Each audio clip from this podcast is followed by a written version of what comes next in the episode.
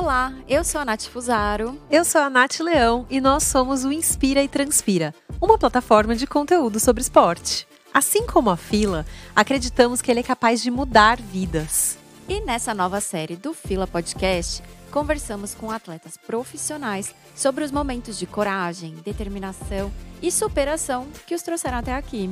Do começo de tudo até se tornarem os ídolos que são hoje. Eles são Team Fila.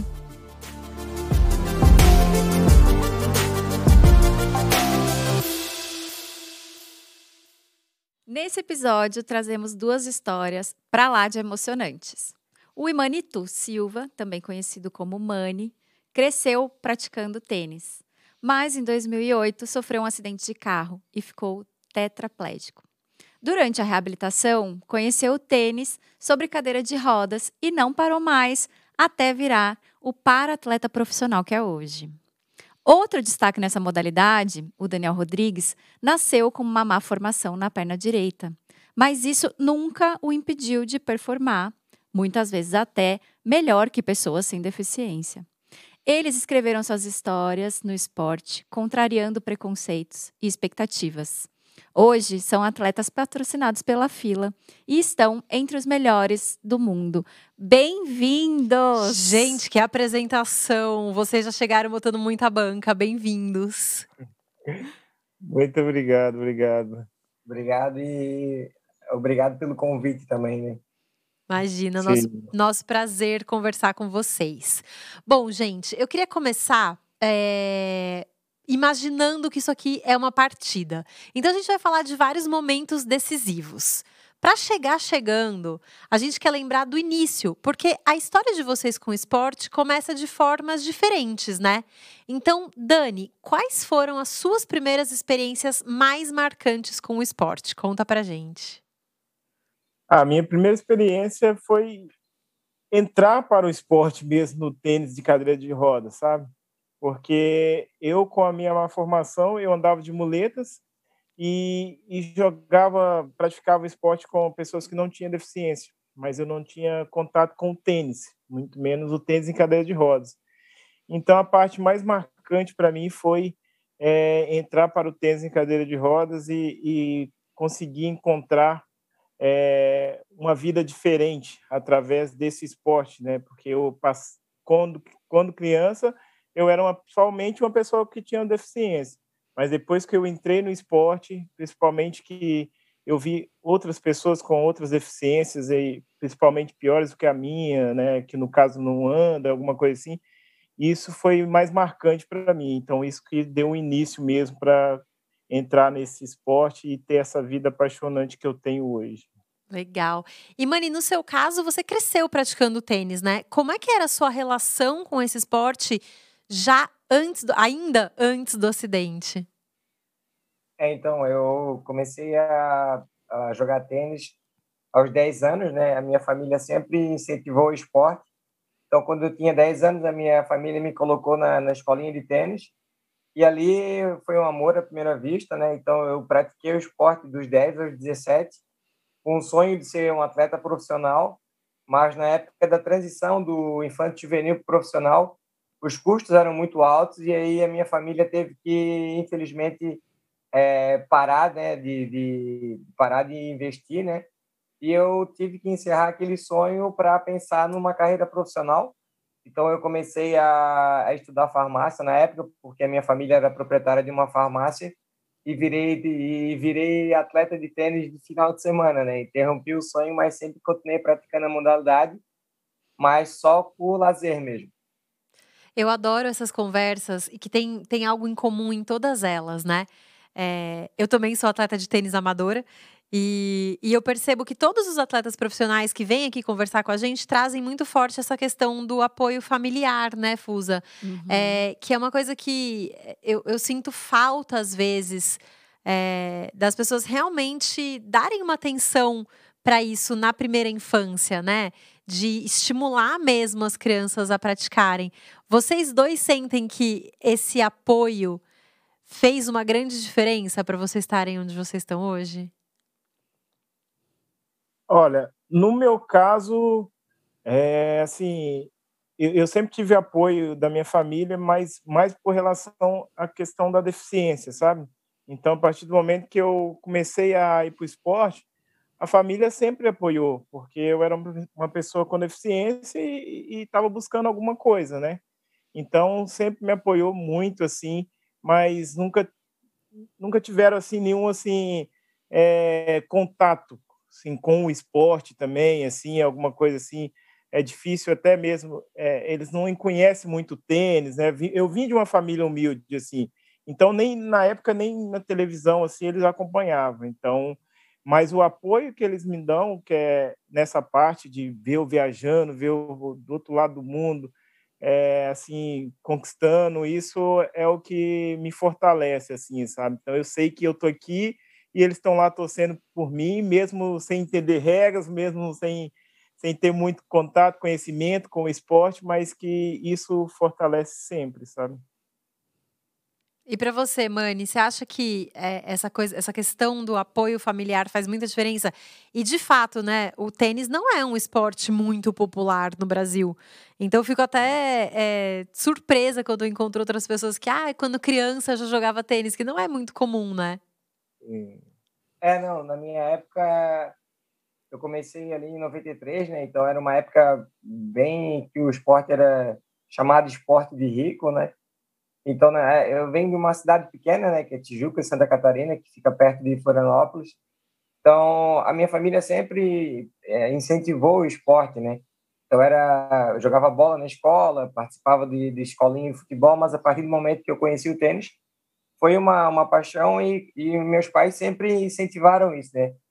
É, eu tenho, eu trouxe o tênis para minha vida e ele me serviu para muita coisa, né? Na escola, ele me ajudou muito para concentração, para motivação. E eu peguei a geração Guga, né? Então, para mim, eu ficava treinando um dia sonhando ser um Guga, né? E com certeza eu vejo que o apoio familiar ele ele transforma, né? Porque acaba sendo a base de tudo, né? E é uma coisa que eu percebo muito hoje nessa geração atual é que é, por causa do crescimento do, das populações, da violência, a gente não vê mais as crianças brincando na rua, praticando esporte, como a gente via na, na minha geração, que é de 80, né? E as famílias até tentam, mas está cada vez mais difícil esse incentivo ao esporte por causa da violência e do crescimento urbano, né? Mas como eu vi de uma cidade pequena, para mim isso sempre foi foi foi muito importante e, até, e é até hoje, né? Porque o apoio familiar ele acaba sendo a base que a gente quando viaja é o que dá o suporte para a gente em casa, né?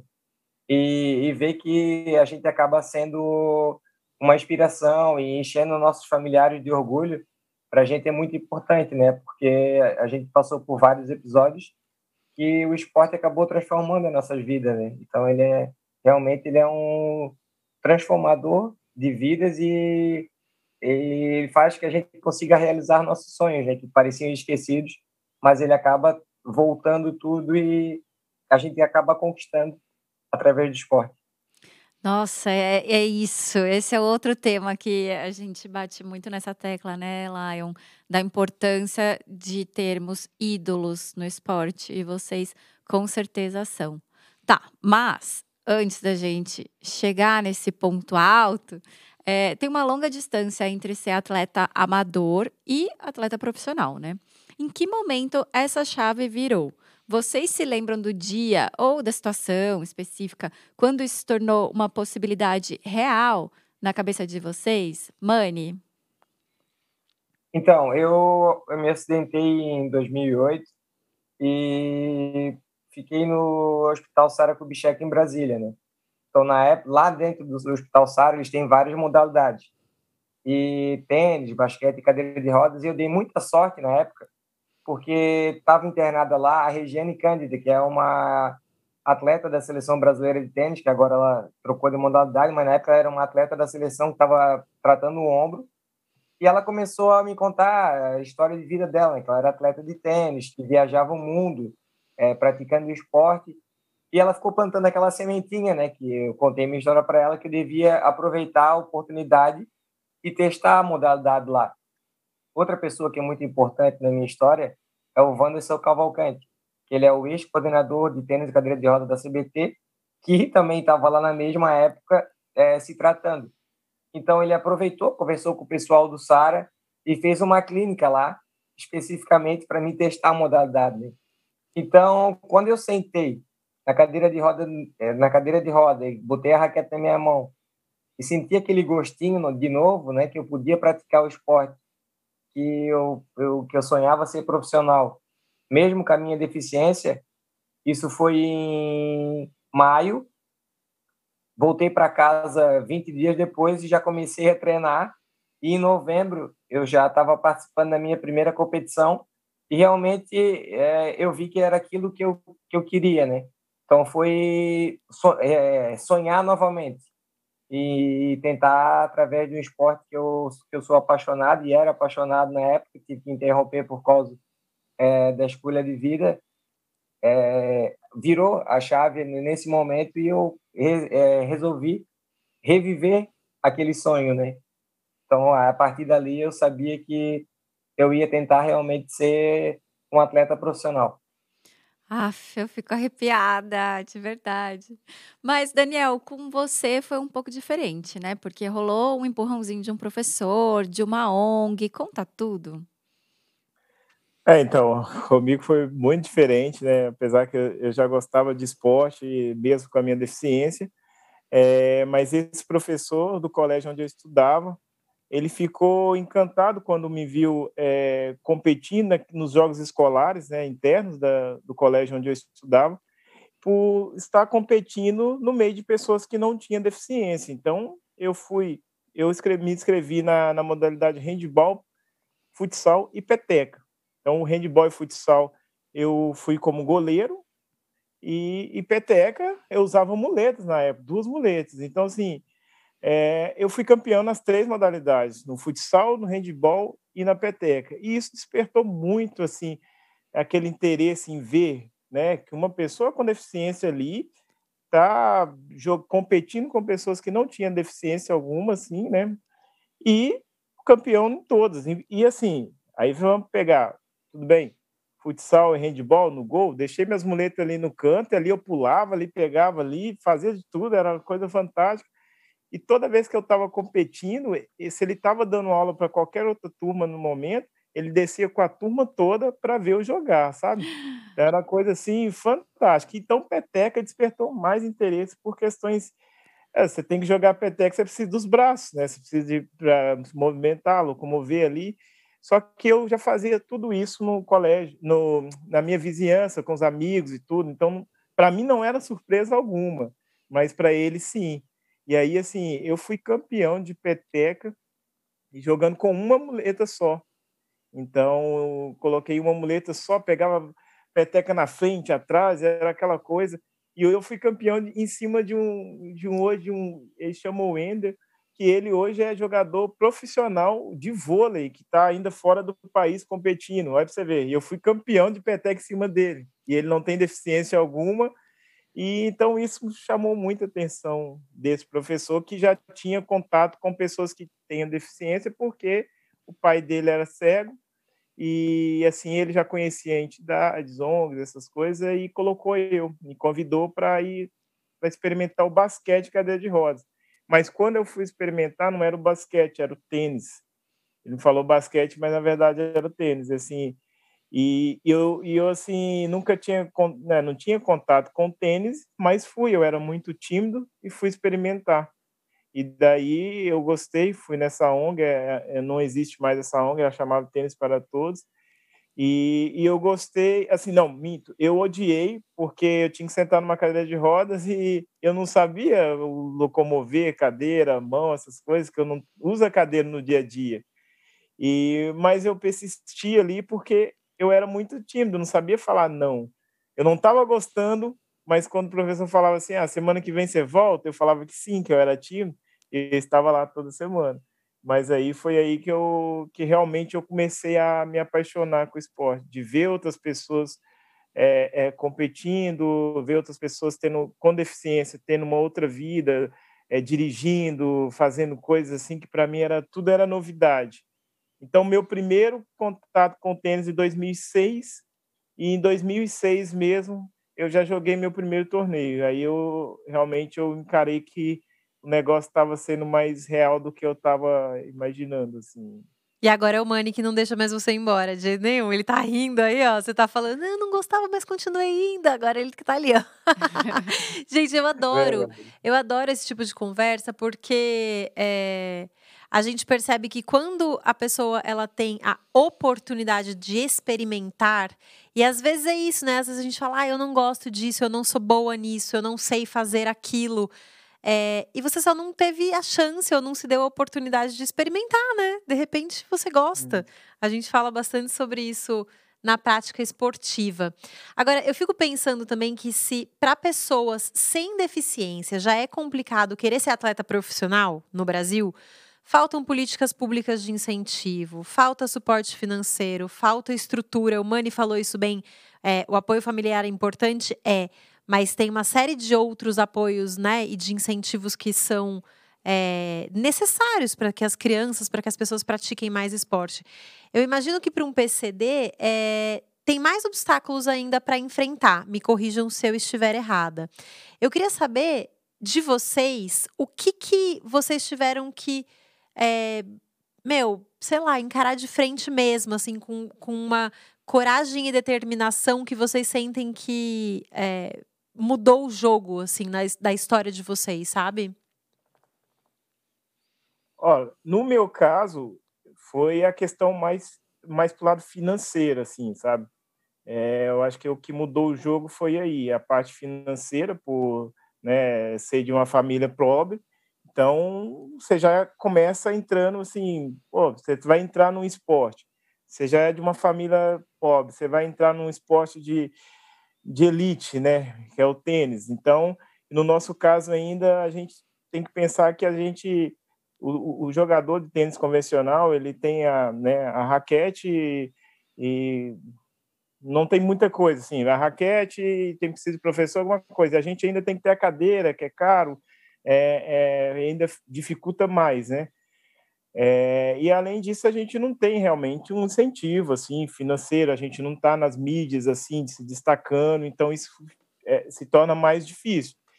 Mas o, o, por essa questão, acho que a gente, quando a gente pensa em, em esporte, em se doar para o esporte, em ser feliz com o esporte, a gente vê tudo isso de uma forma mais simples, mais fácil, sabe?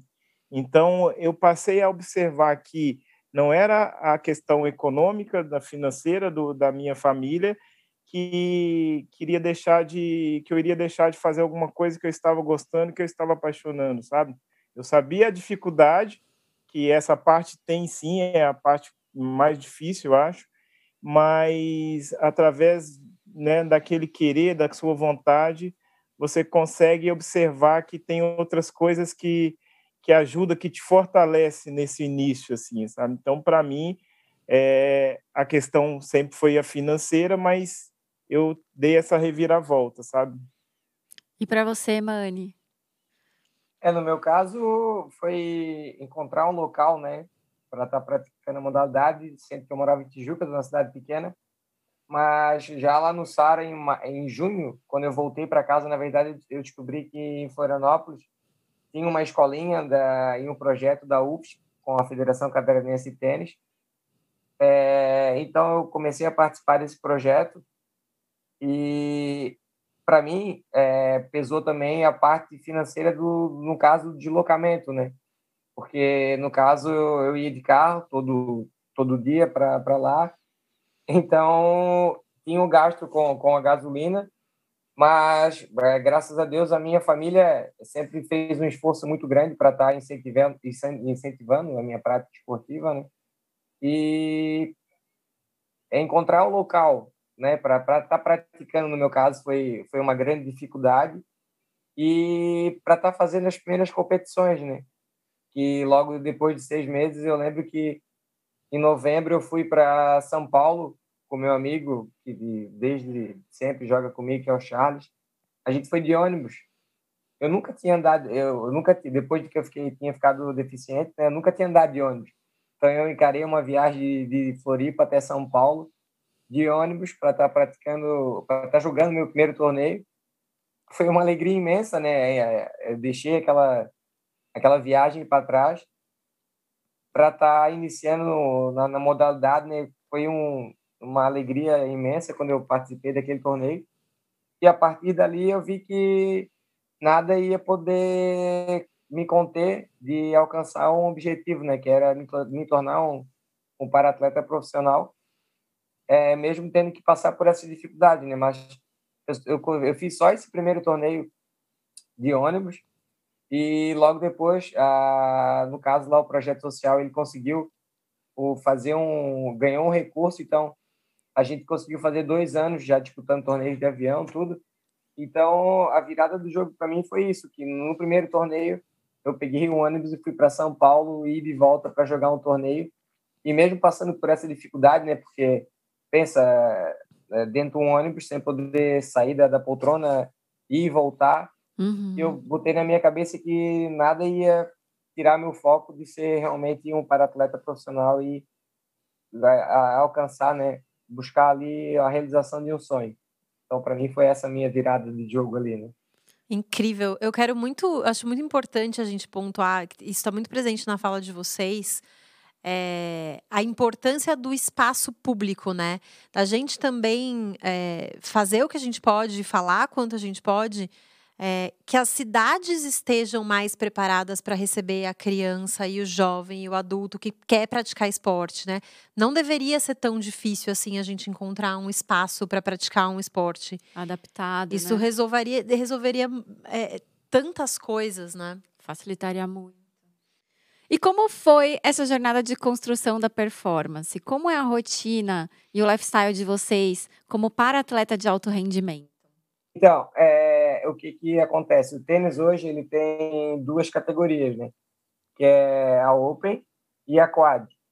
A Quad, ela é... A Open, ela é para pessoas que têm deficiência só em membros é, inferiores. Tipo, no caso do Daniel, que ele é amputado.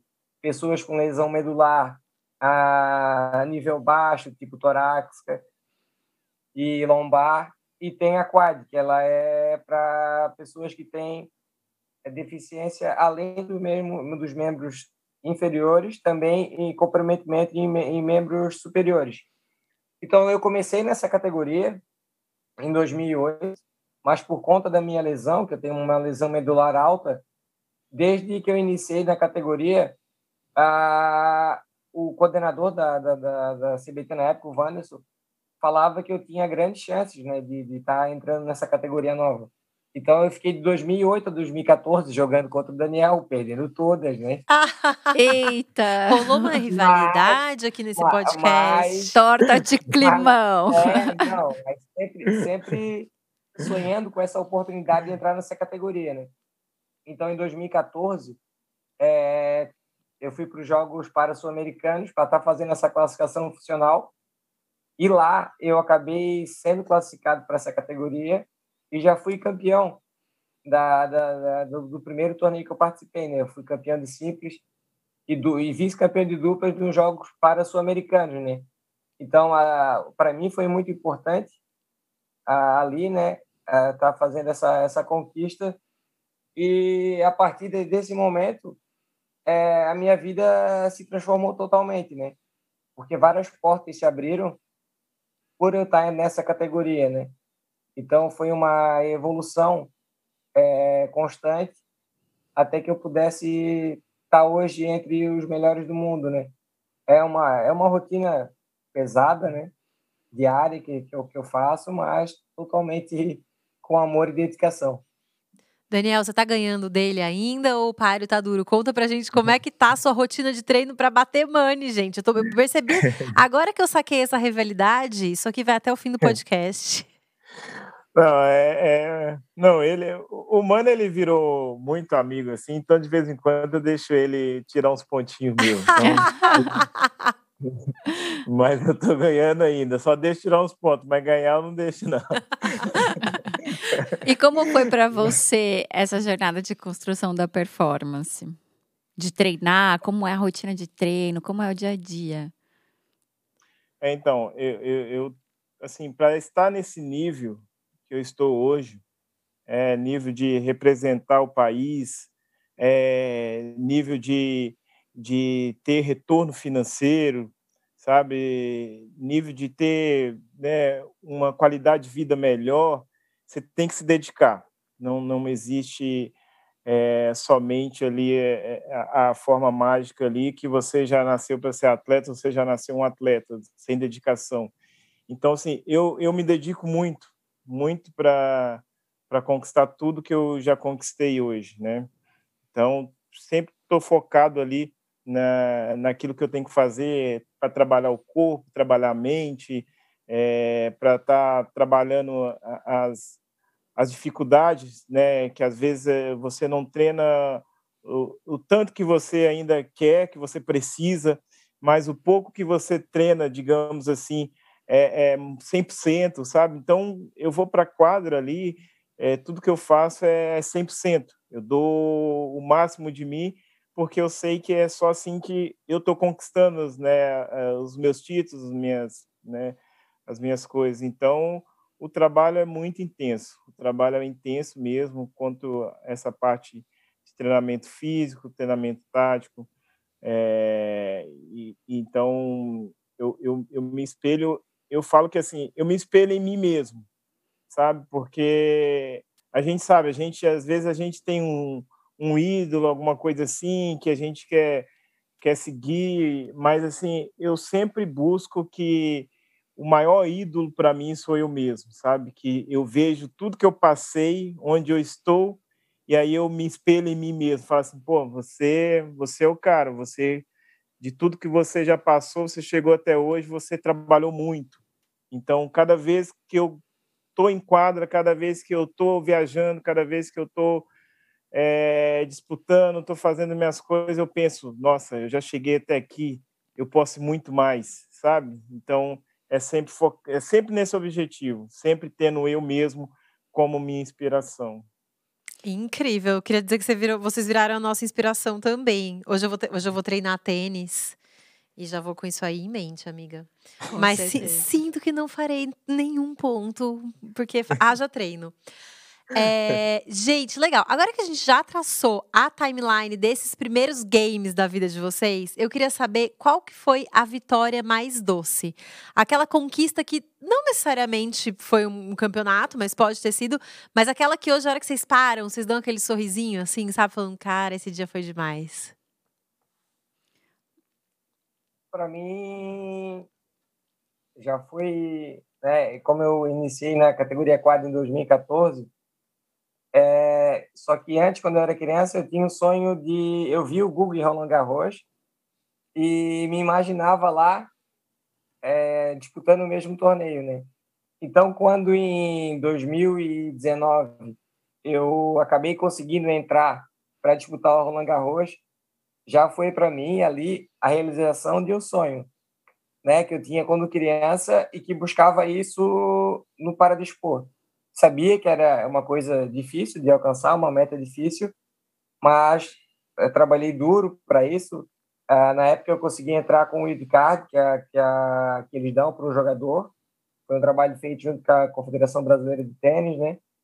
Mas está disputando um grande lã é, tão charmoso e tão é, carinhoso aqui para nós brasileiros que a gente acompanhava o Guga e via todo o carinho até que os franceses tinham lá com ele para mim ainda foi mais emocionante, porque na, no, no momento que eu estava na quadra, quando eu fui para lá, ele falou que ia, mas a gente sempre fica naquela dúvida, né? Então, quando eu estava jogando, ele estava ali do lado. Tava ele e o Rafa me dando apoio, torcendo para mim. E eu acabei sendo finalista de duplas, né? Então, eu ainda consegui ser vice-campeão e ter um troféu de Roland Garros na minha casa. É e ter o Guga na torcida para mim naquele momento foi sensacional. Então, para mim, essa foi a, a, conquista que eu tenho guardado com mais carinho por tudo por tudo que eu passei, né? Tudo aquele sonho do começo de ser um atleta. Então, realmente, para mim, ter um título de, de Grande Lã é, é uma coisa que para mim é um, é um carinho que eu tenho por tudo, por tudo, né? Desde o sonho de criança é, eu ter virado deficiente para realizar esse sonho, Então ele para mim é o, o título que eu tenho mais carinho assim. Uau, que história! E para você, Dani?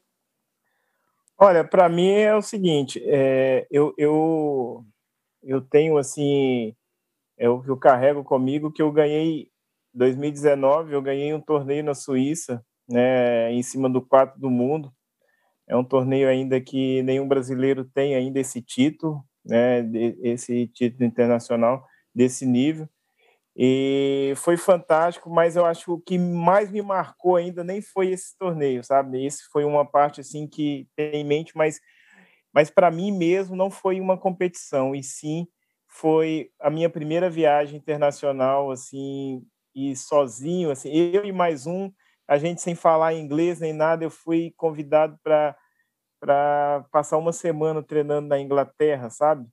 E aí lá eu descobri que por que eles estavam assim acima da gente, sabe? Qual a estrutura deles? Então eu vi assim um lugar fantástico, os atletas lá eles têm de tudo, assim, sabe? Aquilo ali eu fiquei assim, sabe?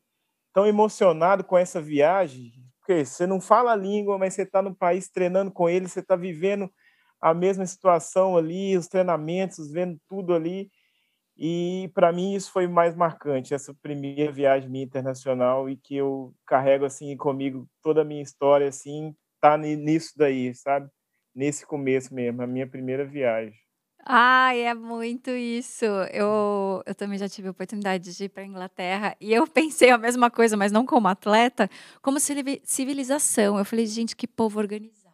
Eles ficam do lado direito da escada rolante, sabe? Eles esperam para atravessar na faixa de pedestre. Uma, uma, uma, série de, de micro coisas que pra gente, assim, são, são diferenças surreais, né? Eu imagino para atletas de alto rendimento como vocês.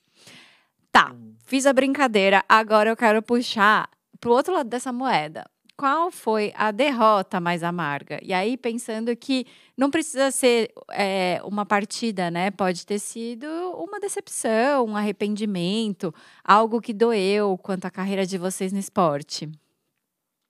Dani, vamos lá, você que respondeu da última vez. Nossa. É... Uma derrota. Nossa, uma derrota para mim mais amarga.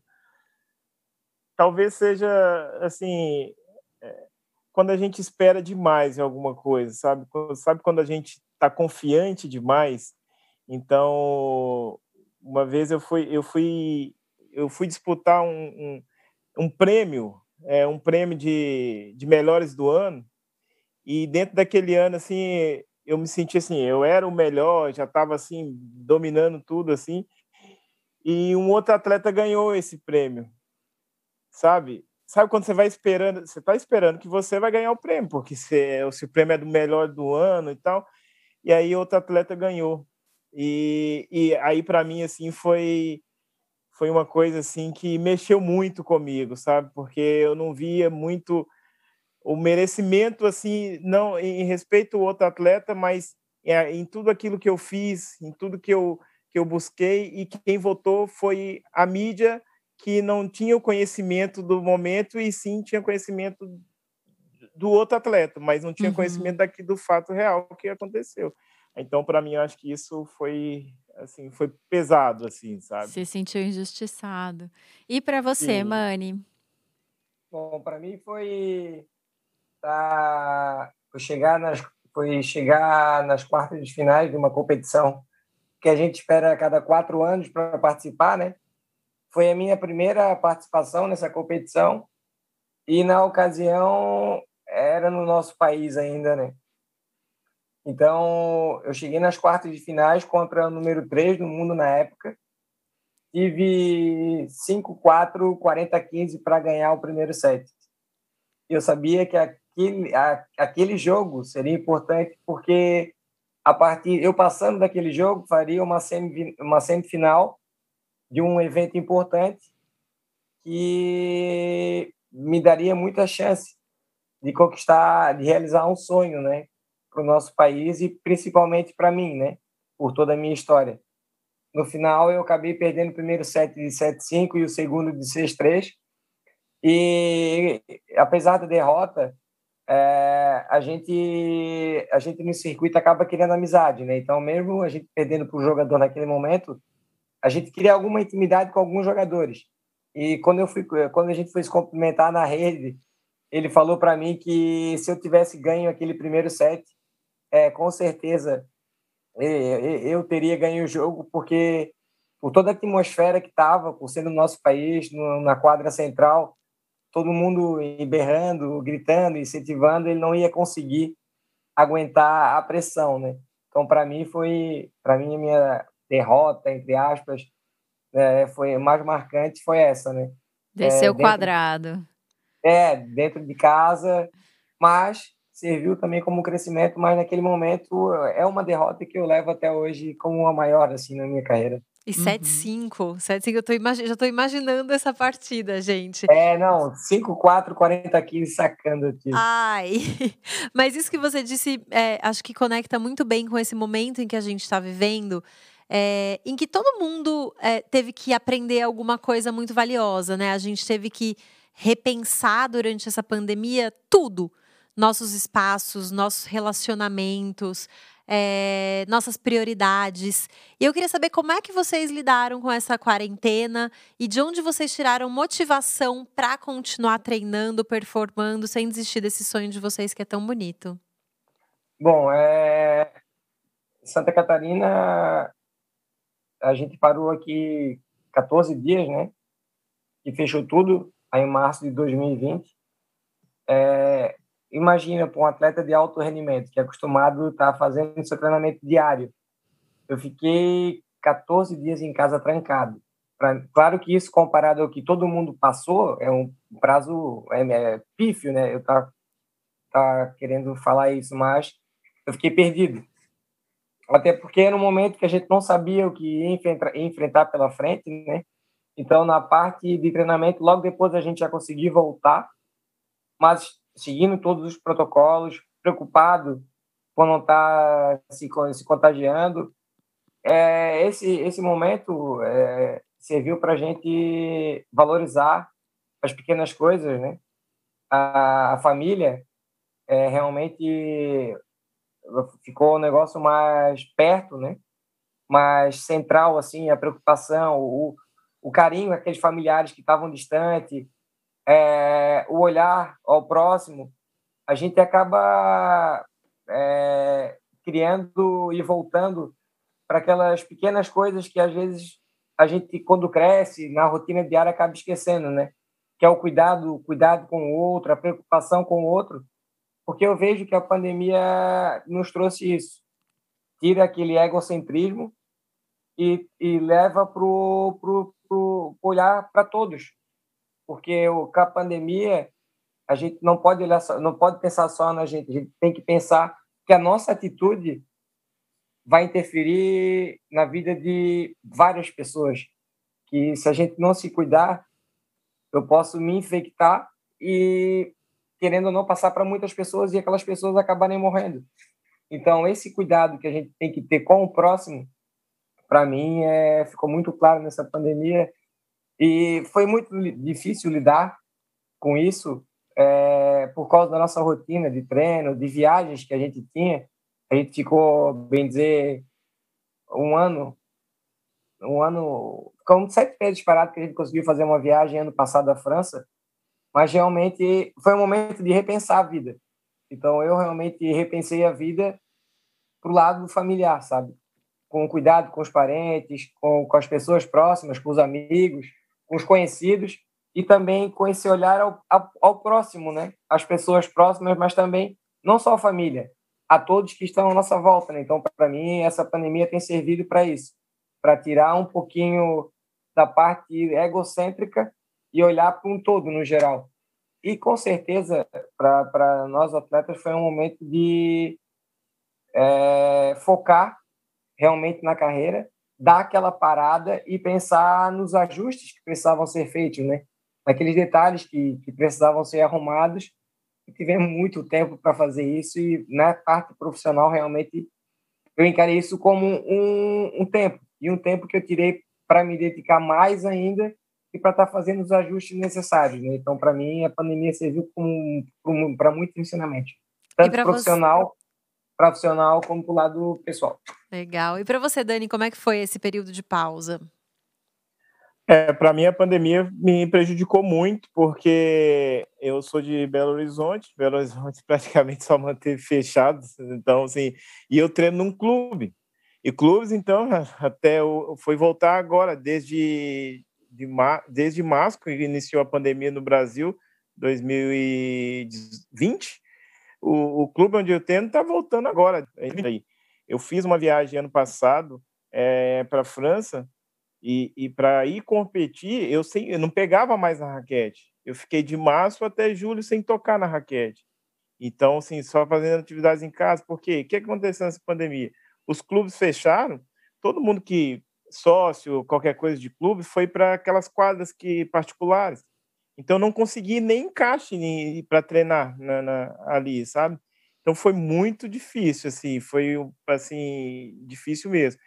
E aí eu tive que ir para treinar com o Mani, que lá estava aberto. Peguei, fiquei 20 dias, conversei com a Confederação Brasileira, eles conseguiram lá o espaço lá, é, fizeram uma parceria lá com a DK, e aí eu fui lá, porque eu ia competir sem tocar na raquete. Sem então tá imagina, um atleta de alta performance não estar tá treinando e vai competir no evento internacional.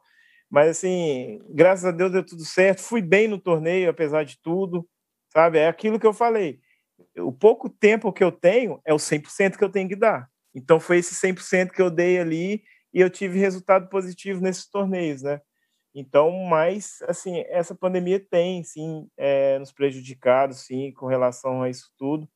Mas agora a gente né, tá até feliz por, por estar agora voltando a competir, é, tomando os cuidados, é, e, e, e, além disso, a gente tem essa parte também de ter ficado mais, né, mais tempo em casa. Eu que sou casado, então tem a questão também né, com a esposa, fica um pouco ali. Mas chega numa hora que nem a esposa aguenta a gente mais dentro de casa. Só o money, só o money que te aguenta, é isso? é, é isso mesmo, é pura verdade.